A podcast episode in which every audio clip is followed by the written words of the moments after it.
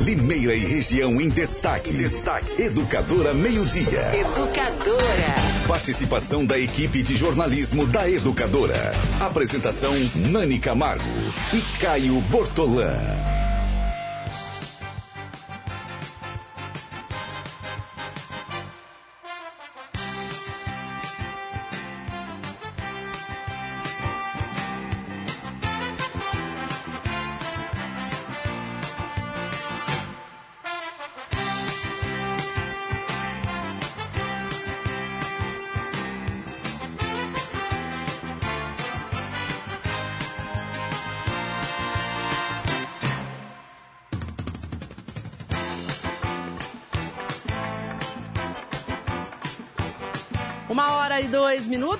Pessoal. Boa tarde a você que acompanha o Educador a meio-dia. Hoje comigo, Nani Camargo, Renata Reis, Carlos Alberto, que está com a gente todas as quintas-feiras, Gustavo Madison na técnica e a repórter Ana Paula Rosa nas ruas da cidade. Uma hora e dois minutos. Ontem a Câmara dos Deputados aprovou, olha só, foi 379 votos a 131 o texto base da reforma eh, da Previdência que foi enviada ao Congresso pelo governo Bolsonaro. Ainda tem alguns passos, viu, gente? Não é porque se aprovou esta primeira fase que já está valendo. A gente vai explicar toda essa tramitação. A gente vai ouvir hoje no Educadora Meio-Dia a deputada federal Adriana Ventura. Ela é deputada do Partido Novo, foi eleita na última, uh, no último pleito, na última eleição, e vai trazer os detalhes aí do clima de Brasília. Ela votou favorável à reforma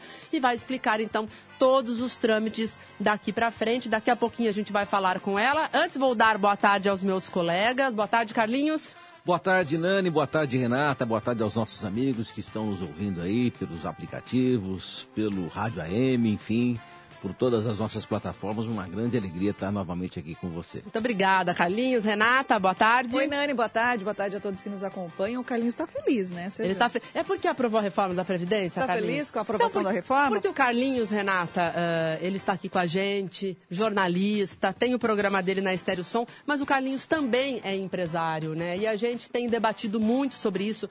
A proposta é muito técnica, né, Carlinhos? Para a gente falar aí os seus pontos. A deputada vai explicar para a gente. Mas uh, eu acho que nós três aqui da mesa, a, a, gente tem essa convicção, sem entrar no mérito da uh, reforma e dos pontos em si mas que era um anseio do mercado, isso é real. Ontem a Bolsa bateu um novo recorde, somente uh, uh, do indicativo que seria, seria aprovada uh, o texto base ontem na Câmara Federal. Então. E na outra ponta, uma grande preocupação do trabalhador. Do né? trabalhador, como vai né? Ser, como vai ser Exatamente. Por isso, por isso que eu digo, eu, eu não faço a defesa aqui, mas concordo que realmente o mercado tem, né, tinha e ainda tem essa expectativa uh, e os números mostram isso. E será que é por isso que o Carlinhos está contente, Carlos Alberto? Olha, vou ser bem sincero com você. Eu tenho aprendido na minha vida que não adianta a gente ficar triste com nada. Eu acho que a gente tem que acordar de manhã e ficar alegre, feliz, naturalmente, né? A vida da gente reserva tantos problemas, tantas dúvidas, tantos questionamentos, tanto trabalho, né? Então, acho que a gente tem que estar otimista sempre, porque pessimismo não leva a lugar nenhum. É claro que a gente tem que respeitar todos aqueles que possam se sentir prejudicados com a reforma da Previdência, e, e particularmente, é claro, a questão do trabalhador, mas também, por outro lado, né, a gente tem que dar um alento porque nós estamos vivendo uma situação bastante complicada na economia, já há mais de quatro, cinco anos que a economia vem patinando, patinando, patinando. E agora, particularmente, eu acho que eh, talvez com essa mudança aí, com essa reforma, a economia volte a circular novamente, o dinheiro volte a circular novamente na economia. Aí você perguntaria, mas e o trabalhador? Eh, a gente tem que eh, pensar da seguinte maneira, né? Nós estamos vivendo um período em que há um aumento na expectativa de vida de todos nós, graças a Deus. Eu me lembro quando eu era criança, um senhorzinho com 65 anos estava no fim da vida, era um velhinho. Né? Hoje a gente vê tanta gente com 65 anos ainda super disposta, super bem uh, energizada, boa para trabalhar ainda. Então, eu acho que é um processo natural da vida, né? Mudar essas idades. Agora, eu não sei, eh, nós precisaríamos fazer uma análise mais delicada Porque quando você entra em campo, né, para jogar uma partida de futebol e você tem regras, não é possível que haja mudanças de regra no meio do caminho, né? As regras têm que valer desde o começo. Agora, como é que vai ficar? O que, qual é o processo de transição? Ou seja, aqueles que já estão no mercado de trabalho, que estão aí na beira de se aposentar, como é que fica a situação deles? É isso que não está muito claro ainda e a gente tem muitas dúvidas ainda, né? Será é, que agora. Porque, Carlinhos, tudo passará a valer a partir de janeiro de 2020, né? então. né? Não tem como se aprovar agora e acredito, né? Imediatamente essas mudanças já serem implementadas. Pois é. Agora, você fez uma pergunta realmente muito interessante, né? Quem já está com o processo de aposentadoria é. lá? Quem já deu entrada nos papéis na Previdência, por exemplo, para se aposentar e não se aposentar aposentou ainda. Como é que fica? Deve ter uma regra que permita que haja essa transição. De maneira que não vai prejudicar o cara que estava na iminência de ser aposentado em função dos 35 anos de serviços, dos 35 anos de recolhimento, e agora muda o jogo assim no finalzinho, nos 49 minutos do segundo tempo. Então, não, tem, deve ter um tempo é, pré-estabelecido é que nós, assim, exatamente. é muito difícil. Para a texto... gente que vai demorar para se aposentar, é que vai ser afetado por essa. Afetado, digo, né, é, pela reforma. Mas o texto você... base ele foi aprovado agora, tem muito exatamente, ainda a ser discutido, exatamente. muita coisa é, foi, ah, muitos pontos foram mudados agora, né, nos últimos pedidos de, é, de, de, partidos, de, de deputados, enfim. Então, há, há sempre é, mudanças nesse texto e ele ainda pode sofrer outras mudanças mudanças. Então... Eu gostaria imensamente que a equipe do Paulo Guedes tivesse pensado nisso, né?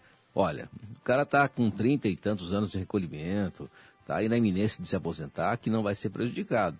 Quem está entrando agora no mercado de trabalho, está com três anos, quatro anos de recolhimento, tem toda uma vida pela frente.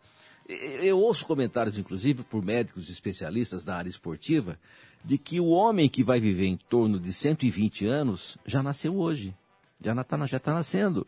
Então, como é que faz? Você imagina um, um, cara se aposentar com 54, 55 anos, depois viver até os 120 anos aposentado? E realmente não dá, não tem condições, né? Então, é por isso que eu, eu, eu acredito muito tranquilamente que mesmo essa reforma agora, com o passar dos anos, daqui 10, 15, 20 anos, ela tem que ser de novo reanalisada, porque a medicina está avançando de uma maneira tão grande, tão brusca, né? Graças a Deus, que as expectativas de vida estão mudando e a gente tem que realmente adaptar, senão não, não há quem aguente. Não há quem aguente. Imagina você recolher 35 anos aqui, depois você recolhe 20% no bruto né, do seu salário. E depois você viver mais 50 anos às custas desse valor, é impossível, né? Matematicamente a conta não fecharia.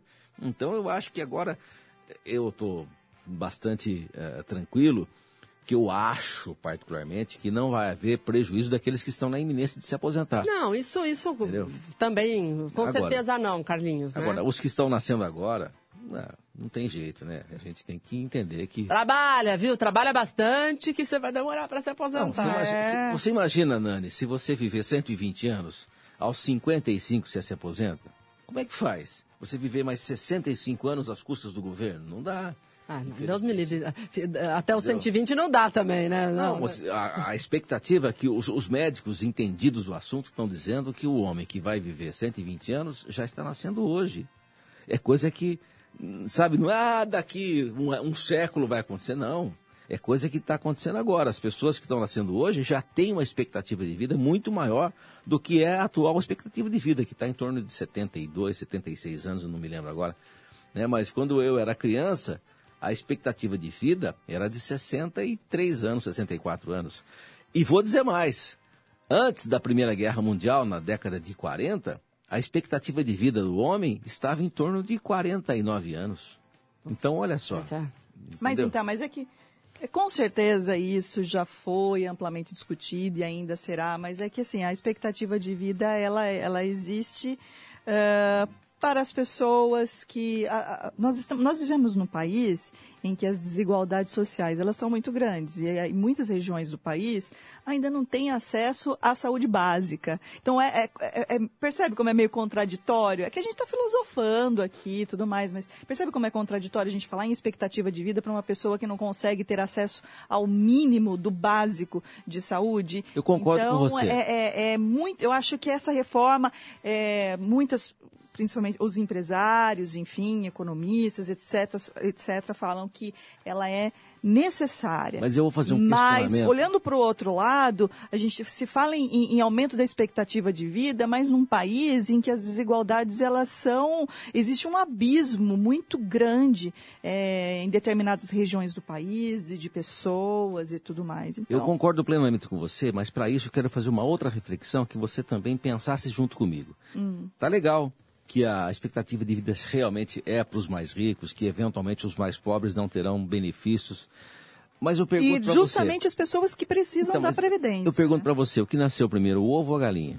Ah. Por quê? Porque se você continuar nessa escala né, de, de benefícios com aposentadorias recentes, com aposentadorias breves, automaticamente vai haver falta de investimento ainda maior para que as pessoas possam receber qualidade de vida e para que os pobres, para aqueles que necessitam de mais investimentos, também possam recebê-lo.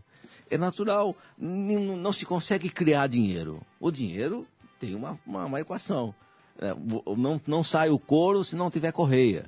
Não sai investimento público se não tiver dinheiro. E se houver uh, uma previdência que vá prejudicar uma classe em benefício de outra, certamente vai faltar investimento para melhorar a qualidade de vida do povo, que também precisa de condições melhores de higiene, condições melhores de saúde, condições melhores de educação, condições melhores de vida de maneira geral. É, é natural que seja assim. Não tem como, né, não dá para inventar dinheiro, entendeu? Ah, vamos, ah, vamos, que nem o plano cruzado que o Sarney lançou em 86. Uma varinha mágica, ah, plim, a partir de agora. Não funcionou. Então é uma prova de que realmente é preciso que haja base de sustentabilidade para que a gente continue criando condições de melhorar a vida daqueles que realmente necessitam dos investimentos públicos para melhorar será? a qualidade a de vida. É que assim, o texto já está aí, já está aprovado, vai passar, mas assim, será que foi pensado mesmo ah, em economizar para justamente criar assim. acessos assim. aos mais pobres e os mais ricos que cada vez mais não são tão taxados como deveriam? Será que não era mais fácil tirar deles, né? Para daí poder fazer a, algo com isso, menos né? desigualdade, com mais acesso a todos? Então, mas não, não tem, tem dinheiro, mas vai tirar isso. justo do pobre, né? Não, mas não está tirando do pobre. Ah, será tá que não? aquele que está tendo é, Quem melhor... que depende da não Previdência? Pode igualar, né? É, quem que depende da Previdência? Bruno Bortolã, acabou de chegar ao estúdio. Bruno, Uh, entende muito mais do que a gente sobre esse assunto, porque é realmente um assunto muito técnico. Bruno, eu acho que aqui na mesa todos concordam que a reforma da Previdência era necessária, mas alguns ajustes também, que inclusive as emendas e os destaques ainda vão ser votados pela Câmara dos Deputados antes do texto ir para o Senado. Mas a sua opinião, realmente, é, quarta-feira foi um dia histórico para o Brasil. Boa tarde, Bruno. Boa tarde, boa tarde, Nani, Carlinhos, Renata, todos os ouvintes. Uh, sem dúvida nenhuma, eu acho que foi um dia histórico, um dia é, não só histórico como necessário, né? um dia tardio, inclusive. Eu acho que a reforma da Previdência deveria ter vindo há muito tempo. O Brasil. Uh, é um, a reforma da Previdência é um tema amplo, é um tema complicado. Para a gente tentar ilustrar o que ela significa, vamos imaginar que o Brasil é como se fosse uma família uh, que está endividada, que está com débitos no banco, está devendo no cheque especial, está devendo no consignado, está devendo no cartão de crédito, está devendo para o vizinho que pegou emprestado, está devendo para um primo que pegou, emprestado, está devendo para um outro amigo que pegou emprestado, está devendo para uma outra família que pegou emprestado, então está devendo para todo mundo. Não tem mais dinheiro. E não tem dinheiro para pagar o mínimo, que seria a compra do mês e uh, quer fazer uma viagem. Então, uh, o que que o país, o que que essa família tem que fazer?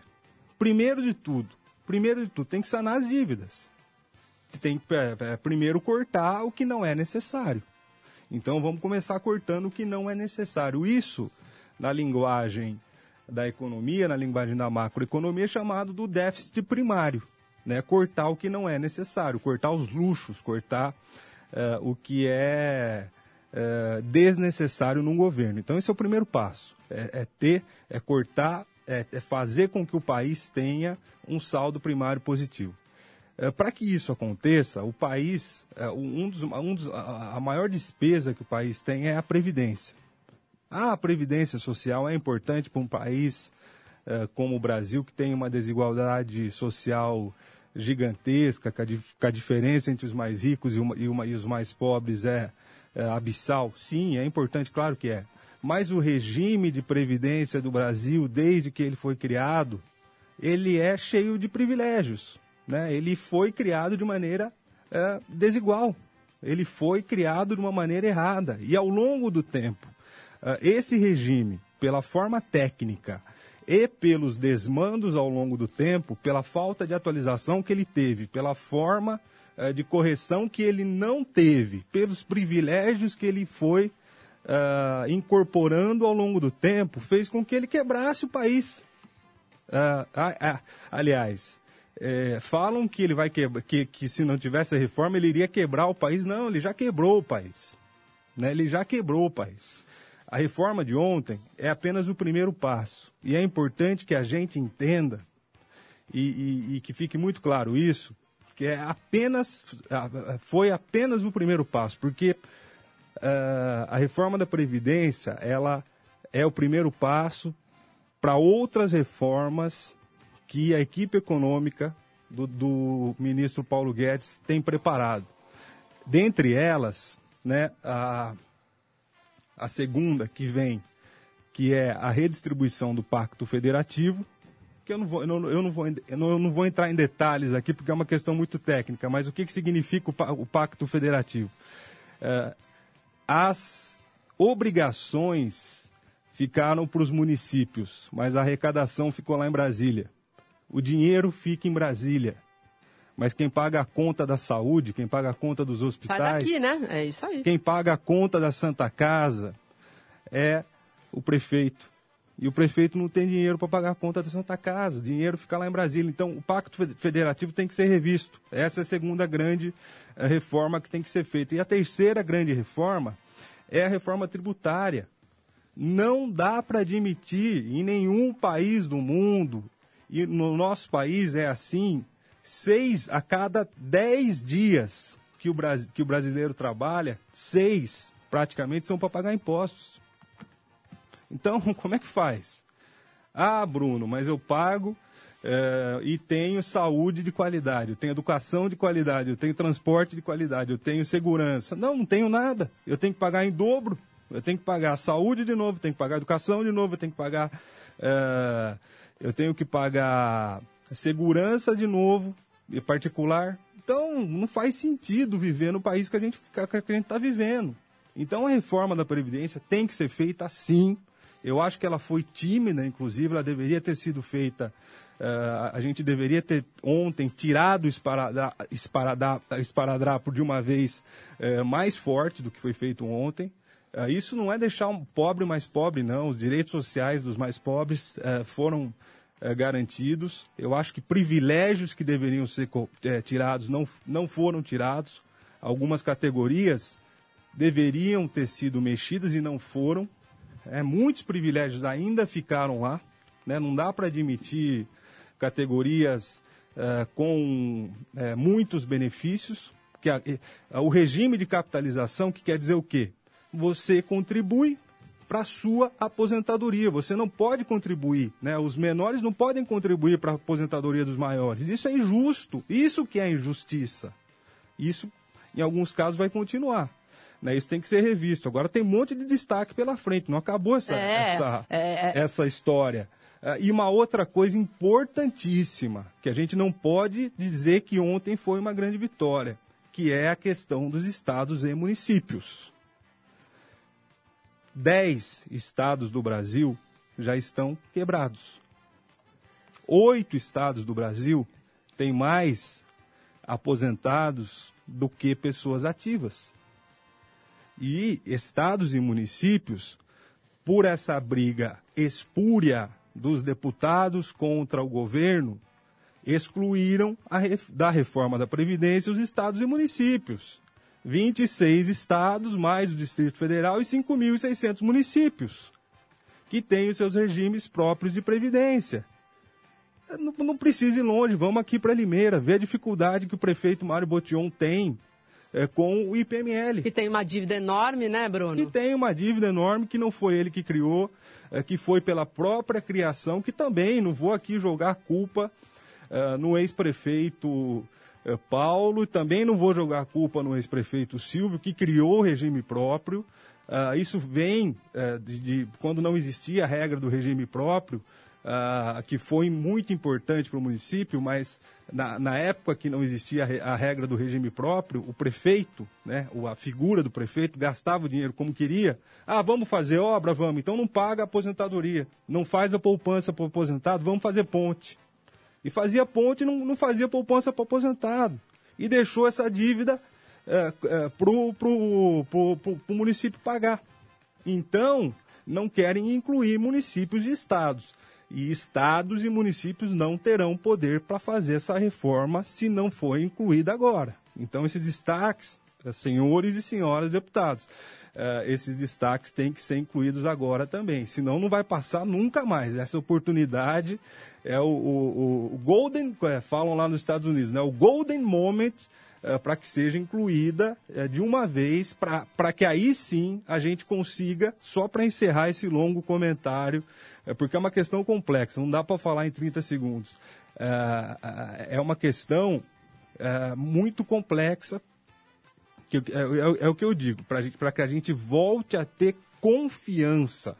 A reforma da Previdência não é, não é dinheiro no bolso do trabalhador amanhã, mas é confiança no investidor para que a gente tenha um ambiente econômico favorável para que ele volte a investir para que ele volte a contratar, para um americano que está bombando de dinheiro lá nos Estados Unidos, para o chinês que está bombando de dinheiro lá fora, para o europeu é, que está segurando dinheiro e agora com o acordo da, da União Europeia que, que vai ter um monte de, de benefícios fiscais para vender produto, comprar produto brasileiro, uh, tá, tá esperando ali para poder comprar, mas quer ter segurança jurídica.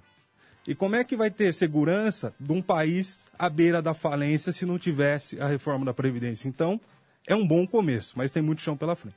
Bom, uma hora e 23 minutos. Vamos falar agora, diretamente de Brasília, com o deputado federal Miguel Lombardi.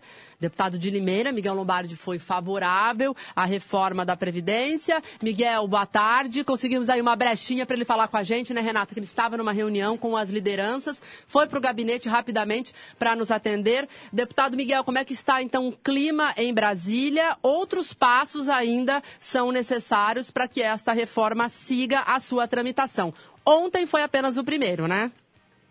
Isso, boa tarde, boa tarde. Nana, e boa tarde, Renata, ao Bruno, ao Carlinhos, a todos os ouvintes.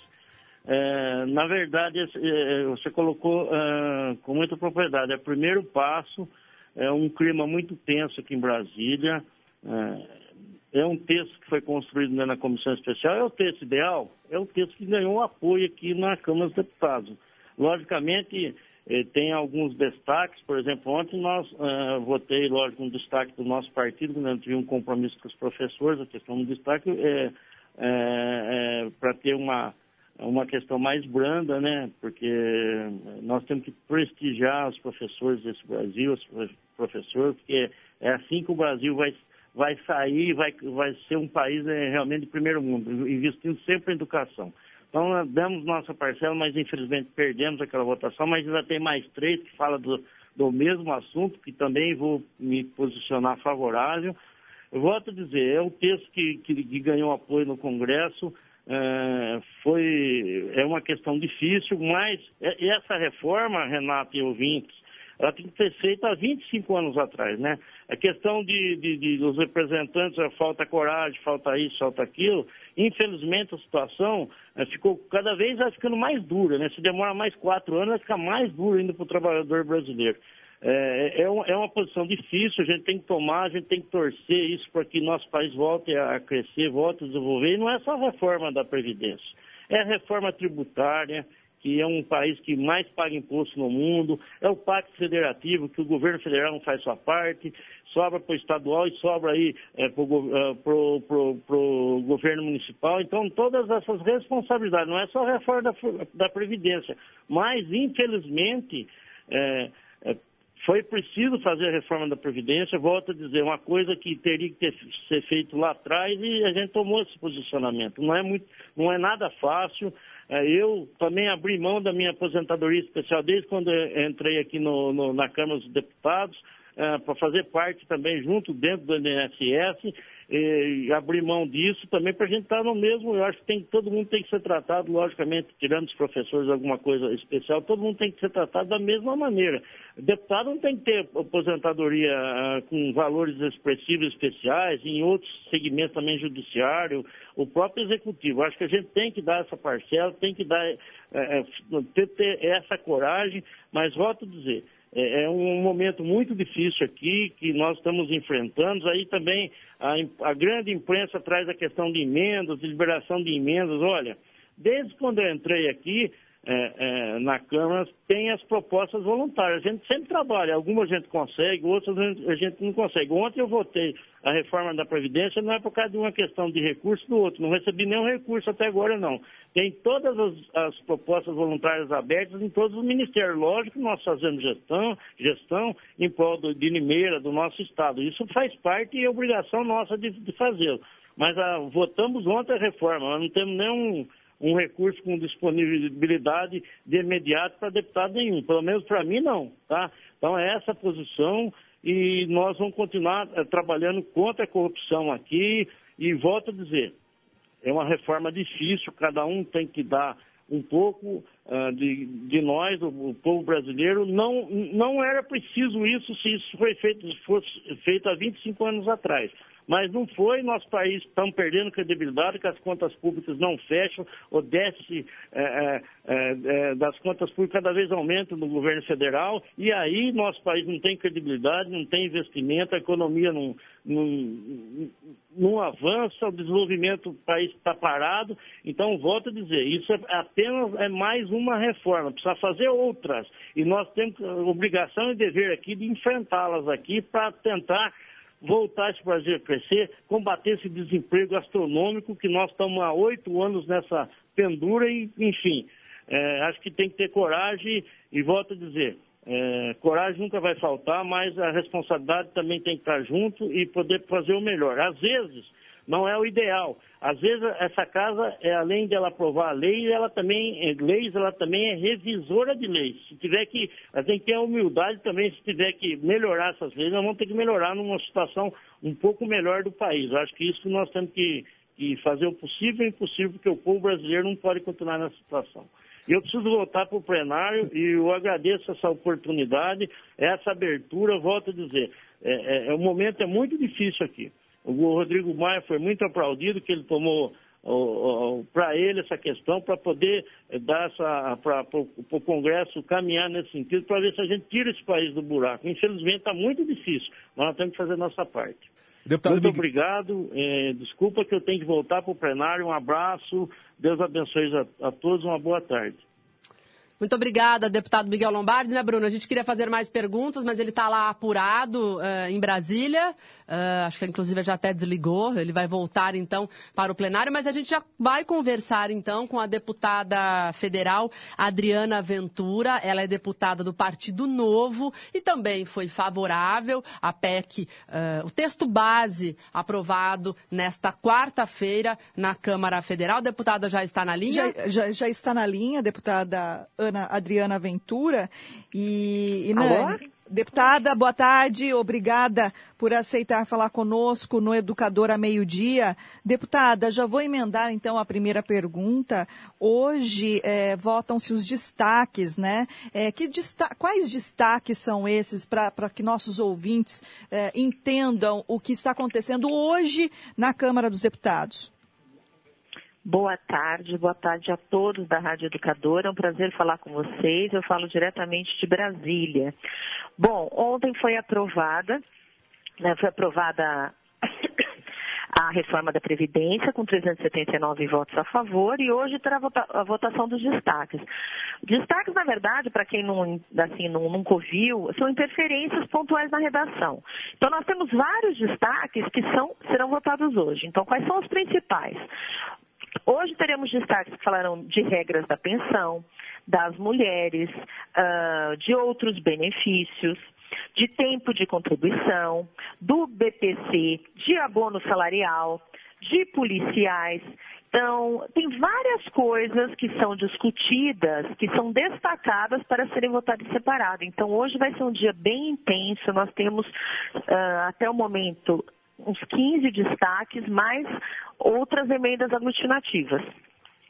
Uh, o voto da senhora, como disse há pouco, foi favorável, mas o Partido Novo propôs alguma alteração, uh, emendas ou, ou, até mesmo destaques Sim, aí para melhorar verdade, a proposta? Sim, na verdade, a gente se empenhou muito em fazer a inclusão dos estados e municípios, né? Nós, o nosso esforço foi nesse sentido, só que ontem especificamente, como não teve acordo entre os parlamentares, uh, pediram que a gente retirasse isso para que fosse reincluído no Senado, quando passar no Senado. Então, o que, que acontece? A gente acha muito importante que os estados e municípios participem da reforma, aliás, é crucial.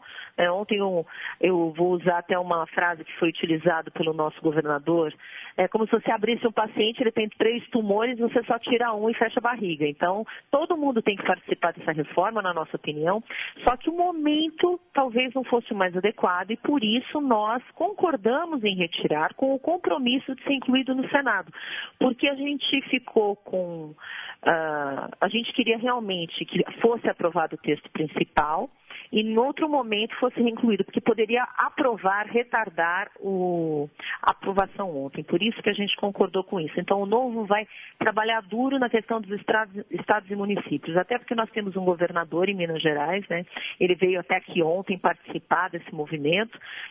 Mas é isso. E hoje a noite vai ser longa, o dia vai ser longo, temos ainda bastante trabalho porque a gente quer fazer isso antes do recesso.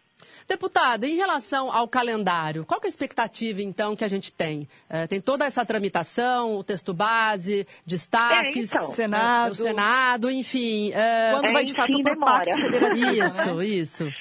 Olha, então, nós agora temos os destaques, depois a gente tem aqui, ainda aqui na Câmara a votação uh, da segunda votação, né, que são dois turnos. Depois tem, só para explicar, tem um recesso agora, que começa no dia 17, volta no começo de agosto. Depois, no Senado, prazo do Senado, 45 dias, certo? E depois é o trâmite normal, assim. Eu, é muito difícil fazer essa previsão, né? Porque daí vai para sanção e tudo mais.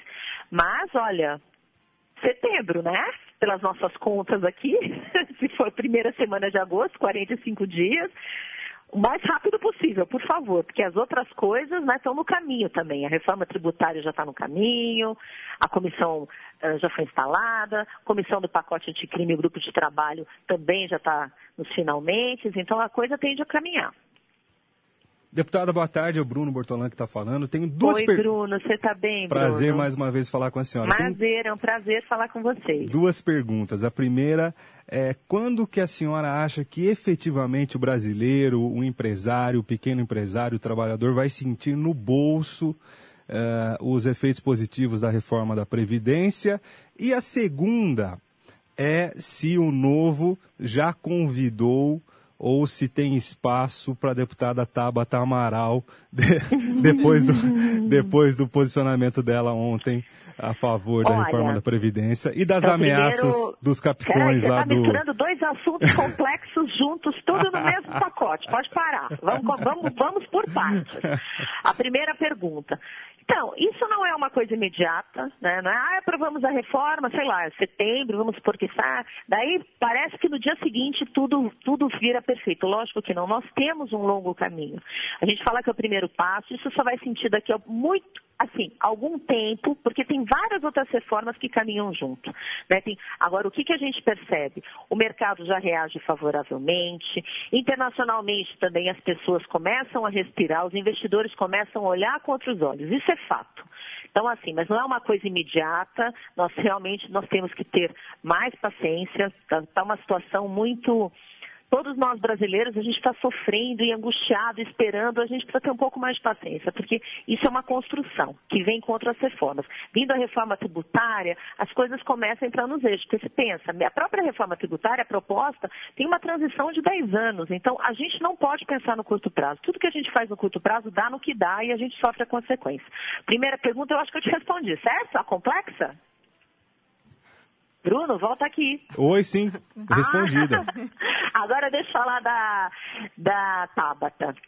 Então, a deputada Tabata, né, minha colega que gosto bastante da Tabata, uh, ela está no PDT, ela votou a favor da reforma da Previdência, acho que foi um ato de coragem admirável, da Tabata, como também de outros colegas nobres de outros partidos que se posicionaram contra a reforma, mas eles entenderam que isso é importante para o Brasil, para a geração de emprego. Então, nós temos vários no PSB na mesma situação, que estão todos com risco de expulsão e tudo mais. A Tabata, uh, em relação a vir para o novo, olha, eu não sei quais são as pretensões da Tabata, eu nunca conversei objetivamente com a Tabata sobre esse assunto, mas se ela estiver alinhada com os valores do partido, ela será muito bem-vinda. É uma pessoa muito querida. Em conversamos com a deputada Adriana Ventura, deputada federal pelo Novo. Deputada, foi muito bom o papo. Eu sei que hoje está na correria, deve estar uma loucura em Brasília, mas a gente já faz o convite, né, Renata, para que quando ela estiver em Limeira, passe no Educadora Meio-Dia para a gente ficar aqui é, debatendo sobre outros assuntos envolvendo a política, envolvendo o Brasil, viu, deputada? Muito obrigada Será pelos esclarecimentos. Um prazer, um prazer para todos vocês. Boa tarde. Podem contar sempre, adoro conversar com vocês. Obrigada. Grande abraço, deputada Adriana Ventura deputada federal pelo Partido Novo. Então é isso, minha gente. Agora vamos acompanhar a tramitação. A deputada foi até otimista, né, Bruno? Ela colocou setembro, mas a gente sabe que também no Senado a coisa pode dar uma. Vai longe. Uma engasgada lá, né? Enfim, são muitas etapas, mas eu acho que é um projeto uh, que tem que ser muito debatido. Não dá para ser aprovado a toque de caixa. O mercado quer, os empresários querem, mas essencialmente, uh, quanto mais se discute, é melhor. O que não pode é deputado barrar só por causa de emenda, né? Aí a gente entra em outro assunto, porque olha só, é, ontem o governo federal ele já liberou 439 milhões em emendas. E no dia anterior, na terça-feira. Já tinha liberado. Mais de um bilhão. Um bilhão. É, mas é uma. Então, quer dizer, é, ô Bruno, é o sistema, né? É a gente sistema, sabe, a gente entende, tem... mas, mas fica muito utilitarista, viu, Bruno? É, é, é difícil, é. assim, para o povo entender, né? Você viu, o Miguel até deu esse esclarecimento. Eu não, eu não recebi nada ainda, porque com certeza ele é cobrado, né? Fica aquela coisa, ah, você votou porque recebeu emenda? E aí? Eu, eu particularmente, por conceito, sou contra as chamadas emendas impositivas. Eu acho que não é, não deveria ter, deveria acabar. Né? Deveria entrar, inclusive, na reforma administrativa o fim das emendas impositivas, é, as chamadas emendas, é, as emendas paroquiais, né? Que falam na, na, na linguagem política. Eu acho muito, muito ruim isso. Porém, são, é, são legais, não são imorais, é, são, tá, estão dentro da lei. Inclusive aqui no município tem as emendas impositivas, foi uma lei municipal do vereador Newton Santos na época. Eu cheguei a participar, cheguei a propor emenda impositiva enquanto vereador. Uh, eu eu não, não, concordo, eu acho que uh, não, não, é muito saudável, não é função do, do, do, vereador, é função do executivo, acho que acaba misturando um pouco. Agora, é um instrumento que o presidente da República tem dentro da lei. Uh, eu acho que na época do PT, por exemplo, na época de outros, né, tinha mensalão tinha mensalinho. E era por fora, né? né? Era por fora, concordo. tinha cargo de, tinha troca de, de cargo de grandes diretorias da, da Petrobras, das Brás, né, de banco público, de estatais, que colocavam lá gente para roubar. É, para roubar para os guerreiros do, do povo brasileiro da vida. Né? Aí podia, para votar favorável. em nome. Um, um chamava de coalizão, o outro chamava de governabilidade, né?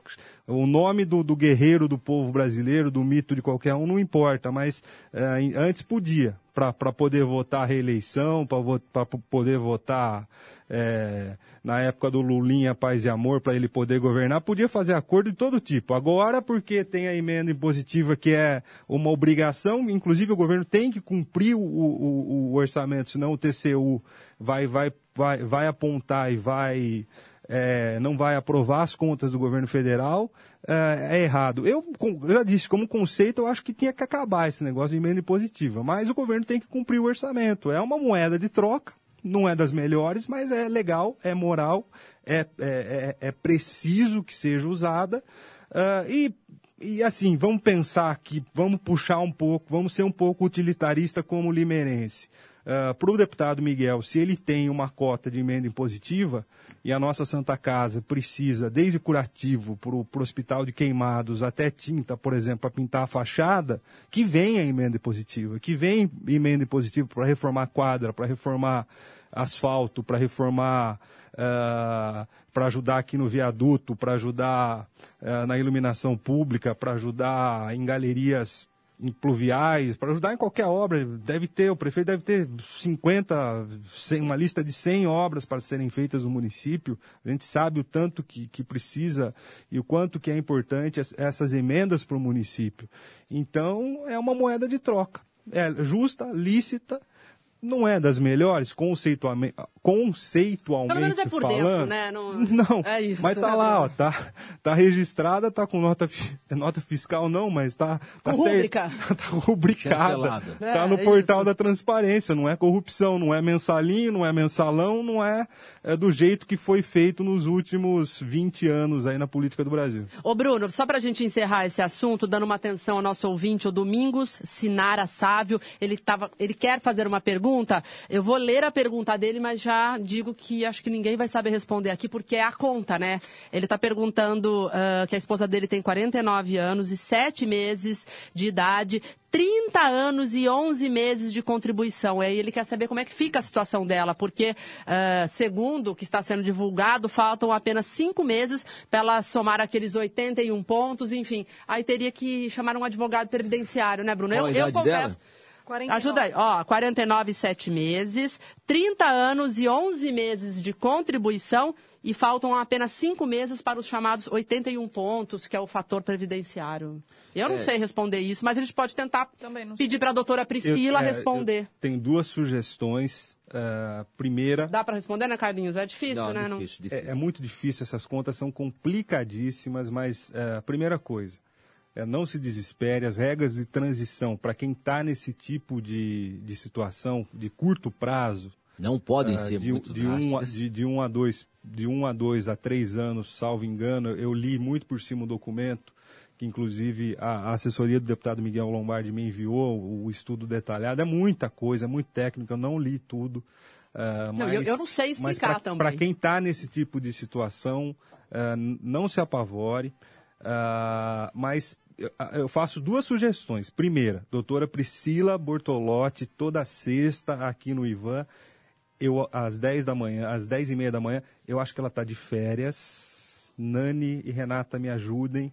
Uh, mas doutora Priscila Bortolotti, ela é, é quem sabe tudo de previdência, Verdade. vai saber responder tudo. Nosso amigo é, no, nosso amigo ouvinte. Ah, é, é, o Domingos. Domingos. Domingos. Nós vamos encaminhar o contato da doutora, doutora Priscila. Eu acho que ela está de férias, mas ela vai responder tudo para o senhor. Mas ela tem um escritório, de repente, ah, Ela tem né? um escritório, mas está aqui na Educadora, é nossa especialista em Previdência Social. Ou hoje também, no, no programa Hora do Trabalhador, a partir das 5 da tarde, Uh, tem inúmeros especialistas em Previdência Social que também sabem tudo sobre esse tema, que podem responder essas e outras questões de Previdência Social também no programa Hora do Trabalhador, todos os dias. Porque ela é professora, viu, Bruno? Ele está dizendo assim que ela eh, chora não, são porque casos ela, especiais. Né? Ela, segundo né, as informações que eles têm, ela, ela seria afetada negativamente é, por conta da aprovação dessa reforma. Né? Os casos especiais de professores, de, de policiais, de bombeiros, de militares, são categorias especiais que não, não serão tão afetadas e as regras de transição, principalmente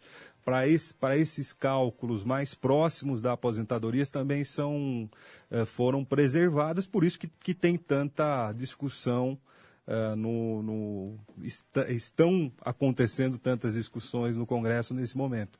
Uh, mas os especialistas saberão responder melhor. Nós vamos passar o contato da doutora Priscila e também do, da Hora do Trabalhador para o Domingos. Muito bem, uma hora e 45 minutos. Em nossa cidade o trabalho não para. O informe publicitário da Prefeitura de Limeira. Por onde se anda em Limeira é possível ver as melhorias que os investimentos do seu IPTU proporcionam. Iniciativas da atual administração estão em todas as áreas. Academias ao ar livre, revitalização de áreas verdes, construção de quadras cobertas, reformas, ampliações em unidades básicas, construção da unidade básica de saúde do residencial Rubi. O pronto atendimento 24 horas do Parque Abílio Pedro beneficia mais de 60 mil pessoas somente daquela região. Grandes reformas nas UBSs e também no pronto atendimento do Jardim Aeroporto e na unidade do Graminha. Muito, mais, muito mais realizações estão em andamento. Impostos bem aplicados, resultados percebidos. Prefeitura de Limeira unindo forças por uma cidade melhor. Uma hora e 46 minutos, vamos ao intervalo comercial. Você está conectado em todas as plataformas. Educadora Meio Dia.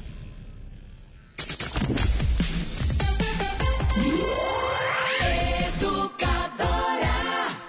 Atenção! Se você se envolveu no acidente de trânsito e se machucou, você tem direito a receber o seguro DPVAT. A vítima pode até ser menor de idade e não precisa ser habilitada. Pode estar certa ou errada, que mesmo assim recebe a indenização. O seguro DPVAT indeniza a todas as vítimas de acidentes automobilísticos. O seguro DPVAT paga até R$ 13.500 que você recebe em um mês. Vá até a Esperança Seguro DPVAT e informe-se. Avenida Antônio Ometo 836, Vila Cláudia, 50 metros abaixo da Santa Casa. Só a Esperança DPVAT paga mais.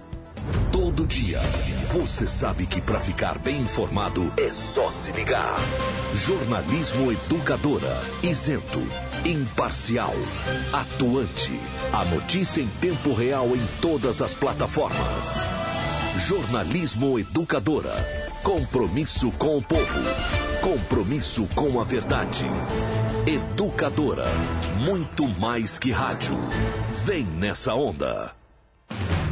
No portal da Educadora, informação em tempo real. Acesse educadora.am. Fazer uma mesa bonita com talheres e copos novinhos da Van é tudo que a gente quer para receber os amigos, né? Melhor ainda se estiver com um preço especial.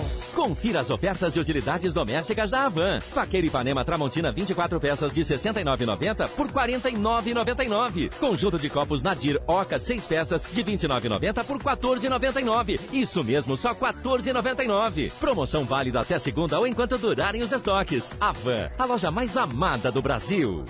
A festança vai começar e você não pode ficar de fora. Vem aí o primeiro arraiá solidário do Shopping Center Limeira. O melhor arraiá de toda a região. Atrações como Eduardo e Rafael, Banda SA4 e Xande Lennon. O agito será no estacionamento do shopping nos dias 20 e 21 de julho, das 16 às 22 horas. Comidas típicas, quadrilhas, brinquedos e muito mais. Shopping Center Limeira, o shopping de toda a cidade. Se você quer um imóvel só seu. Se você casou ou a família cresceu. Se chegou a hora de comprar seu AP. Ou localização é importante para você. Qualquer necessidade que sua vida envolve. Com HM você resolve. Conheça a HM Vivendas de Limeira. São apartamentos de dois dormitórios no Parque Gisto Ragazo, perto de tudo que você precisa. E com os benefícios do Minha Casa Minha Vida. HM Vivendas de Limeira. Acesse maishm.com.br e saiba mais. Com HM você resolve.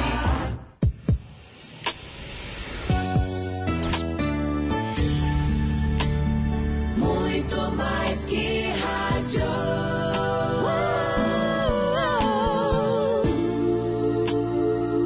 Educadora.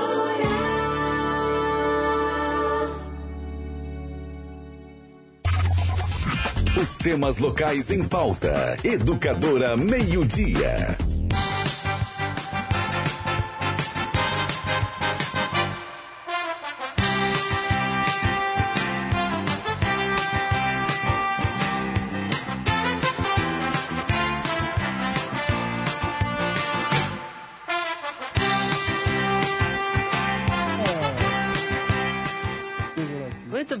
Uma hora e 50 minutos, estamos de volta. A gente estava falando no intervalo aqui sobre uma iniciativa super legal, viu, Bruno? Para ajudar o nosso lar. Depois a gente vai divulgar mais sobre isso, mas é que uh, uma ação entre amigos que está sendo organizada pelo Dario Romeu, pelo Dadá, todo mundo conhece, para ajudar o nosso lar é uma bola da Internacional, toda autografada pelos jogadores, e uma camiseta também da Internacional, mas uma camiseta personalizada que homenageia a seleção brasileira e a internacional. É uma camiseta da Inter, verde e amarela, homenageando o Brasil. Apenas 10 reais, você contribui, concorre à rifa, é, tem gente que gosta, né, de, de bola autografada tal, e principalmente ajuda o nosso lar. Porque, Bruno, no final do ano, os jogadores da Inter passaram uma tarde toda com os meninos para quem não sabe, o nosso lar só tem meninos e eles são aficionados por futebol. Então, é, vale a pena a gente ajudar. Depois a educadora vai divulgar aí é, como é que você faz para comprar a rifa, enfim.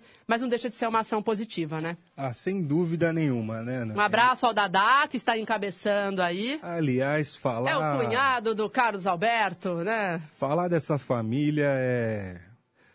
Elogio em boca própria é vitupério. Como eu considero essa família uma extensão da minha família, é, eu vou ficar aqui elogiando a minha própria família. Então, um beijo ao Dariozinho, a toda a família, amigos, irmãos queridos e voluntários, né? Essa campanha tão importante por uma instituição que faz um trabalho maravilhoso, que é o nosso lar, é, que todos que quem não, quem, quem, quem não conhece, né? Meio falar também chovendo molhado, mas todo mundo conhece o trabalho do nosso lar. Quem não conhece é, precisa conhecer, precisa ajudar é, de, de, alguma forma. E, e, uma das formas é comprando essa rifa. É, quem gosta de futebol ou quem não gosta de futebol, compra essa rifa até o final de agosto. Final de agosto, dá tempo. Depois a gente vai divulgar direitinho os então, pontos nas... de distribuição nas páginas da educadora, na rede, nas redes sociais, do portal educadora.am, uh, eh, a matéria que a Nani fez com o Dario Romeu e que está doando, como é que é uma É, na verdade é uma bola autografada uma bola pelos autografada. jogadores e uma camiseta da Inter, mas personalizada, é uma camiseta verde e amarela uh, com o brasão, uma camiseta oficial, então é uma edição especial que homenageia a Internacional e também a seleção brasileira. Muito bacana, uma, uma ação muito legal Limeira tem voluntários e instituições maravilhosas e divulgaremos com muito, com muito prazer, ainda mais sabendo uh, que o Dario e, e a família e, e, a empresa, né, Dario Romeu, corretora de seguros e tantos outros parceiros especiais estão puxando essa, essa causa para essa instituição maravilhosa que é o nosso lar. Você já comprou sua rifa, com certeza, né, claro, Carlinhos? Claro, né? Já não, não tem como não comprar, né? Porque é um, é um evento realmente muito importante. O nosso lar a gente sabe, né? Quantos anos que o nosso lar faz um trabalho tão importante junto a essas crianças tão necessitadas, né? E que em função dessa crise mundial e especialmente do Brasil, as entidades todas passam por uma dificuldade ainda maior. Então, hora de arregaçar as mangas para ajudar todas essas pessoas que precisam tanto. Muito bem, Renata Reis, na parte final do programa a gente fala sobre Câmara Municipal. Vamos conversar com o vereador Cleiton Silva. Sim, Ontem, Nani. Os, os três vereadores entregaram a defesa prévia, os né? Os vereadores Cleiton Silva, Constância Félix e Carolina Pontes entregaram suas defesas à corregedoria, onde eles são é, investigados por suposta quebra de decoro parlamentar. A denúncia foi feita pelo prefeito Mário Botion.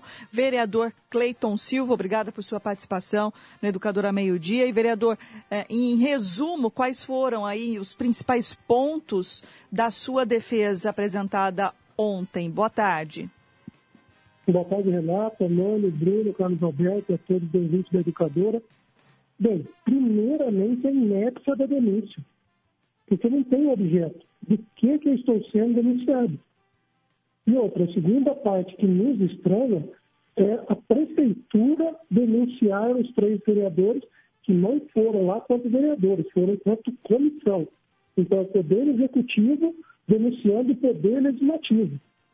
Essa é a, a, a, minha defesa, a nossa defesa. Acredito que os dois também, as duas vereadoras estão nesse, nessa, é, nessa vertente também, porque não tem denúncia, é inépcia, não tem do que, que eu estou sendo denunciado.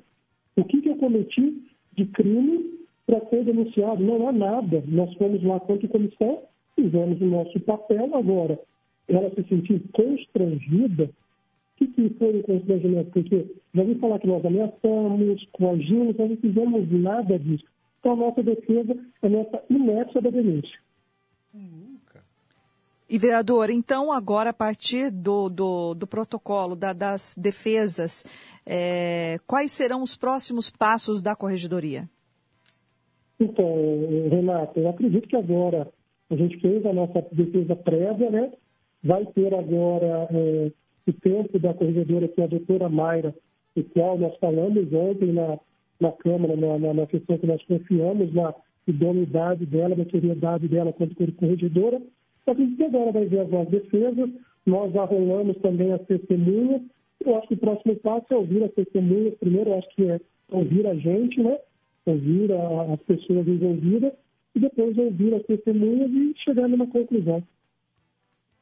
Cleiton, eh, uma última pergunta, porque a gente está na parte final do programa. Eh, eu li atentamente as três defesas entregues pelos três vereadores e, no seu caso, me chamou a atenção o apontamento que você fez eh, para explicar rapidamente.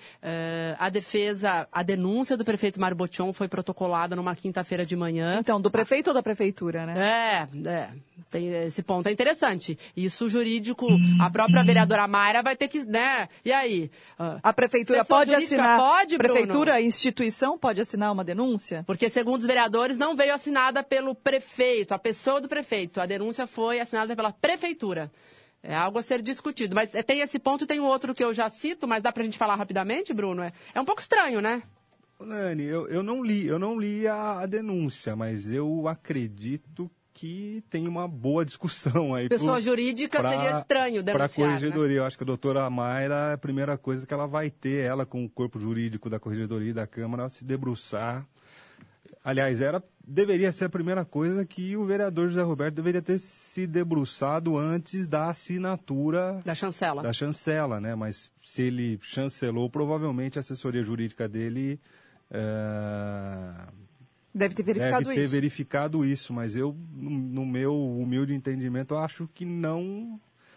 não a instituição não, não denuncia. cabimento à pessoa jurídica da prefeitura de, de denunciar a pessoa física de vereador. Né? Não, não entendo muito por esse caminho, mas certamente a prefeitura deve ter um parecer jurídico e a Câmara também para ter aceitado isso, mas isso agora vai ficar nas mãos aí dos da, da corregedoria, né? da vice-corregedora. Agora, Cleiton, rapidamente, o protocolo da denúncia da prefeitura foi às 8 horas e 9 minutos. O Cleiton teve acesso à entrada e saída, as pessoas de fora que chegaram à Câmara naquele dia, e a primeira pessoa de fora, um cidadão ou seja alguém da prefeitura foi às 8h13.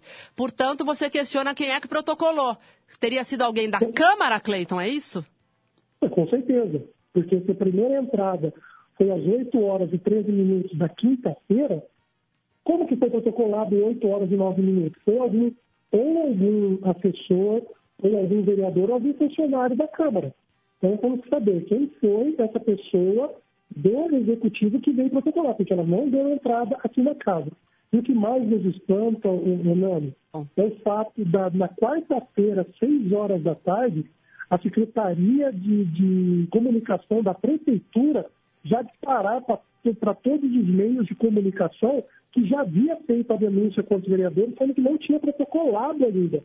Então, quer dizer, se isso não é uma perseguição, se isso não é uma forma de denugrir a imagem do vereador, é o quê? Sendo que nem protocolado estava e já disparou até para o G1. Eu recebi é, um, um WhatsApp do, do, do repórter do, do, da Globo. Quer dizer, ele fez esse, disparou para todos os meios de comunicação um release dizendo que já tinha denunciado os três vereadores, sendo que não tinha protocolado aqui. Então, isso é uma perseguição, é uma forma de querer denegrir o nosso trabalho. É, uh, Cleiton, já vou te agradecer, porque a gente tem que encerrar o programa, mas, uh, Renata, a gente conversou com o prefeito rapidamente, ele estava na voz do povo, uh, participou do programa hoje, a gente questionou, ele pediu para que a gente checasse tudo isso com o doutor Daniel de Campos, que é o secretário jurídico, só que o doutor Daniel de Campos está na Câmara, depondo na CPI, mas em linhas gerais ele deu uma explicação até razoável. a prefeitura manda o documento para a Câmara.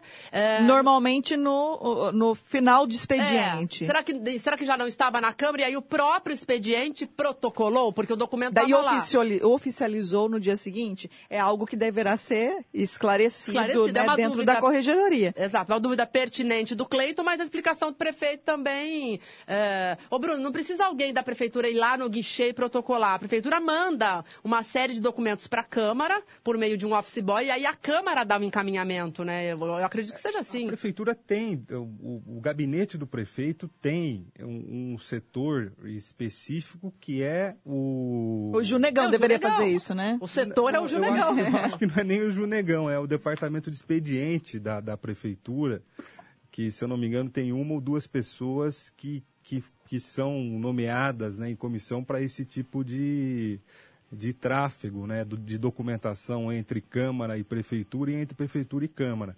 Uh, provavelmente são essas pessoas que fazem essa, uh, essa logística de documentação entre gabinete do prefeito, entre Prefeitura e, e entre as próprias secretarias e, e, e Câmara Municipal. É, entre, entre executivo e legislativo, para simplificar. Ô Nani, sobre aí a, a denúncia ser feita pela instituição. Perguntou também. É, né? não, perguntamos também, mas assim, é, é, verdade, uma pessoa até está me lembrando agora que o pedido de cassação do Silvio, é, do Silvio Félix à época, em 2012, ela teve problemas, questionamentos, porque foi feita por um por partidos e não por cidadão.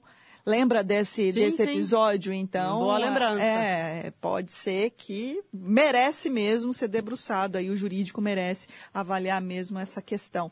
E, sobre isso, o prefeito Mário Botion não soube explicar é, é nesse é... momento, né? Porque o jurídico que verificou é, o jurídico e deu andamento né? a essa denúncia. A gente vai tentar sanar essa dúvida depois com o doutor Daniel, depois que ele sair da CPI, ele está prestando depoimento, então a gente não conseguiu contato com ele. Cleiton, muito obrigada, viu, pelas, pelos esclarecimentos. Imagina, Nani. Obrigado a vocês e a todos da Rádio Educadora. Só para salientar, ô Nani, o prefeito ou quem venha da prefeitura não pode deixar um documento aqui e o expediente protocolar no outro dia. Até porque vem duas vias, uma via que é protocolada entrega na mão do, do, do, assistente ou do assessor do gabinete do prefeito. E segundo, se o prefeito Mário Botion quisesse fazer a denúncia quanto cidadão, ele poderia vir fazer a denúncia, desde que houvesse a qualificação ali do, do, do, do cidadão. Mas não há qualificação nenhuma do cidadão papel timbrado da Prefeitura e uso de duas secretarias da Prefeitura, do negócio jurídico e da comunicação, que disparou tudo isso para os meios de comunicação. Então, foi a instituição, a Prefeitura, que está denunciando os vereadores. Mas muito obrigado, agradeço aí o espaço para a gente poder estar esclarecendo e, se precisar, estou à disposição. Em duas horas e três minutos, vamos, vamos embora, pessoal. Tchau, Nani. Até Tchau, amanhã. Renata. Até amanhã. Tchau, Bruno. Tchau, Nani. Tchau, Renata. Bruno tocando ao vivo é, aqui. Tocando o Edmundo ligando aqui, que a gente já passou é... três minutos. Ótimo final de semana a todos. Obrigada, Bruno. Carlinhos, mais uma vez, muito obrigada. Eu que agradeço. Boa tarde a todos. Até quinta que vem. Até quinta que vem. A gente vai embora e você fica, claro, com o grande Edmundo Silva. Tchau, gente.